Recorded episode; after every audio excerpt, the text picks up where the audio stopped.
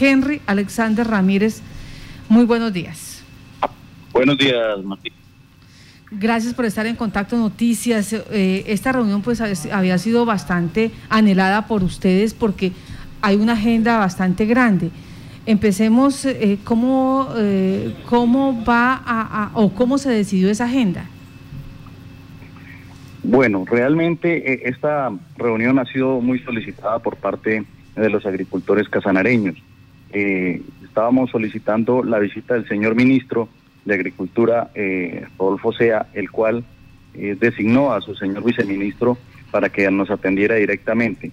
Tenemos muchas preocupaciones en este momento en el sector arrocero debido a los altos inventarios que hay en los molinos, sobre todo en Casanare.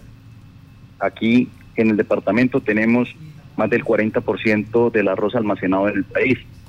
Eh, permítame, porque desde ayer quiero hacerle esa pregunta. El 40% del arroz eh, que está almacenado es el que se, eh, digamos, que es el que se consume en el país. No, el 40% de los inventarios existentes. Sí. Sí, es lo de lo que hay en el país de arroz se encuentra en Casanare en este momento. Bastante, bastante. Muchísimo. Sí, de hecho, la mayor industria arrocera del país está eh, desarrollada en el departamento. Sí. No en vano somos el departamento con mayor área de producción de arroz en todo Colombia. Ajá. Bueno, entonces ya con esa realidad, donde tenemos el 40% de los inventarios, eh, ¿qué va a pasar entonces? Pues vemos con mucha preocupación que el, que el consumo interno eh, se ha visto disminuido por la crisis económica que nos ha traído la pandemia. Entonces, al disminuirse el consumo, Sumado a esto, las altas importaciones de arroz, tanto de Perú, Ecuador y Estados Unidos que hubieron el año pasado, y la producción que estuvo por encima del promedio histórico eh, en el, durante el año 2020, hizo que los inventarios se elevaran y en este momento están en un nivel histórico. Nunca en la historia del país había existido tanto arroz almacenado. Entonces, un inventario alto, una disminución en el consumo y unas proyecciones de siembra desbordadas son los ingredientes perfectos para la peor tormenta que puede existir en, el cultivo del arroz en este momento. Vemos que van a haber bajos precios de comercialización, vemos que hay un incremento de cerca del 30% en los agroinsumos, además de eso, que no va a haber capacidad de almacenamiento para todo el arroz que se va a producir. Entonces, la situación, el panorama no es bueno, y necesitamos eh, la ayuda del gobierno para un ordenamiento de la producción arrocera, no solamente de Casanare, sino del país entero. Como nosotros somos los más afectados o los directamente afectados en, en este caso, estamos pidiendo la ayuda al gobierno nacional a través del ministro primero, que nos ayude a renegociar los tratados de libre comercio, tanto con Estados Unidos como con la CAN. Es la primera medida que, le estamos solicitando. Segundo, seguimos insistiendo en la creación de distritos de riego. La creación de los distritos de riego ayudaría a romper la estacionalidad de las siembras de arroz en Casanal. Además de que eso nos ayudaría a aumentar la eficiencia, la producción de, arroz por hectárea. Esos son como dos puntos neurálgicos, centrales. Al mismo tiempo, el deber de nosotros como agricultores es disminuir el área de siembra. Debemos ser sensatos, debemos de sembrar con la cabeza y no como el corazón. Este es un negocio en el que eh, como agricultor no se apasiona demasiado. No hay labor más loable que eh, poder cultivar la tierra. Pero en este caso, este año puntual es un año demasiado, demasiado difícil. Como les decía hace un momento, el panorama no es fácil. Se ve, se prevé una crisis y solamente está en manos de nosotros los agricultores el evitarla. Pero también hay unas medidas importantísimas a tomar a mediano plazo que requieren de la total voluntad política. Bueno, permítame, Henry Alexander, eh, una pregunta. ¿En qué época se siembra arroz en el departamento? La siembra de arroz arranca a mediados del mes de marzo. Y tradicionalmente eh, se dura hasta finales del mes de mayo. Pero ah, con el cambio climático estamos viendo que es una realidad, está afectando a todo el mundo, a nosotros también nos afecta. Normalmente, anterior, eh, en épocas anteriores se sembraba a lo largo de marzo, abril, mayo y junio. Actualmente esa ventana de siembra se está estrechando. La cosecha arrocera el año pasado duró dos meses, ya no 90 días.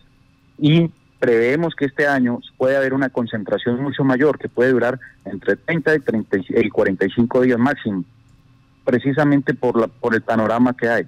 Vemos que hay mucho agricultor listo para sembrar ya, las tierras están adecuadas, está, estamos esperando el inicio de la época de lluvias. Bueno, o sea, en marzo se sembraría, a mediados de marzo, y la cosecha se recoge más o menos entre mayo y junio. No, la cosecha comienza hacia finales de julio, dependiendo la época en que inician las lluvias, ¿sí?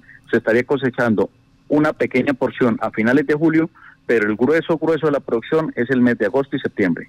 En agosto y septiembre. Mm, eh, con, con, esta situación, o sea, quienes van a arrancar ahorita a cosechar, es el llamado para ellos para minimizar esas siembras. Sí, tenemos que ser sensatos. El llamado es a todos los agricultores que reduzcamos nuestra área en un 20, 30% como mínimo y que hagamos las cosas mejor, sembrar menos y volvernos más productivos.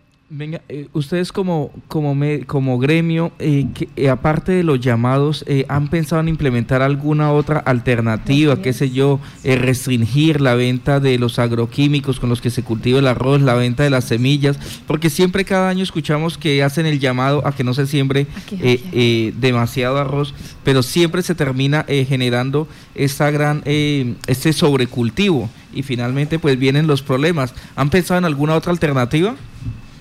Pues mire, sinceramente, eh, esto es un negocio que eh, opera por libre mercado, oferta y demanda. ¿sí? Eh, Casanare tiene la gran bondad, la bendición de Dios de que el clima del invierno es propicio para el desarrollo del cultivo. Entonces, cada vez se ha ido ampliando la frontera agrícola del departamento.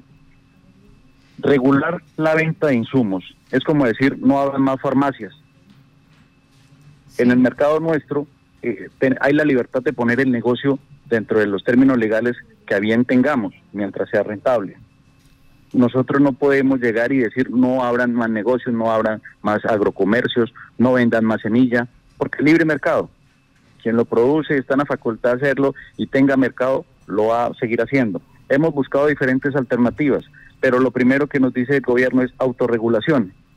Lo irónico es que tengamos que promover la no siembra o la reducción de las siembras mejor, mientras al mismo tiempo año a año aumentamos el contingente de importación de países eh, extranjeros.